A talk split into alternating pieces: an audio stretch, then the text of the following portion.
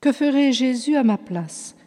Écoutons l'abbé Louis Agut, 1695-1778, fondateur des Sœurs du Saint-Sacrement.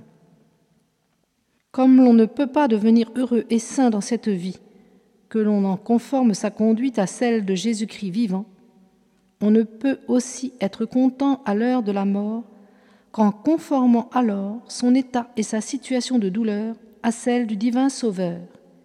Et comme toute sa vie a été une conformité entière et parfaite aux ordres de son divin Père dans toutes ses actions et ses travaux, et que cette soumission a paru jusqu'au moment de sa mort, nous devons, par la même raison, nous soumettre à la volonté de Dieu.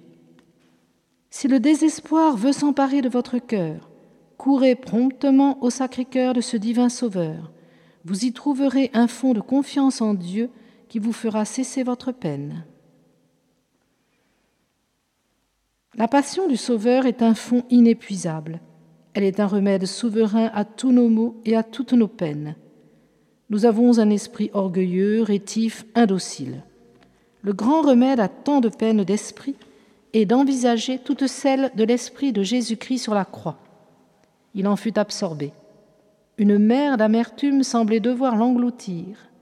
Mais comme il les souffrait, ces perplexités, ces peines d'esprit, pour expier toutes les fautes d'une autre, c'est pourquoi vous devez y penser, vous y unir, et le prier toutes les fois que vous sentirez les vôtres, d'y attribuer le mérite des siennes.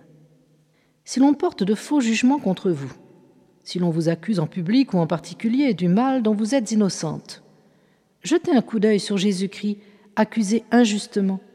Ne vous défendez jamais. Vous êtes trop heureuse d'avoir quelque ressemblance avec lui. Unissez-vous à toutes ses dispositions et pensez qu'il était innocent et vous coupable. Priez-le de vous faire part de ses mérites acquis au milieu de ses accusateurs. Lorsque vous aurez de la peine à pardonner à votre prochain, vous commencerez à considérer en esprit ce divin Sauveur attaché à la croix, insulté de ses plus cruels ennemis, trahi par Judas, abandonné de ses propres disciples, traité ignominieusement et cruellement par les soldats, injurié par une populace, et néanmoins priant son Père pour eux.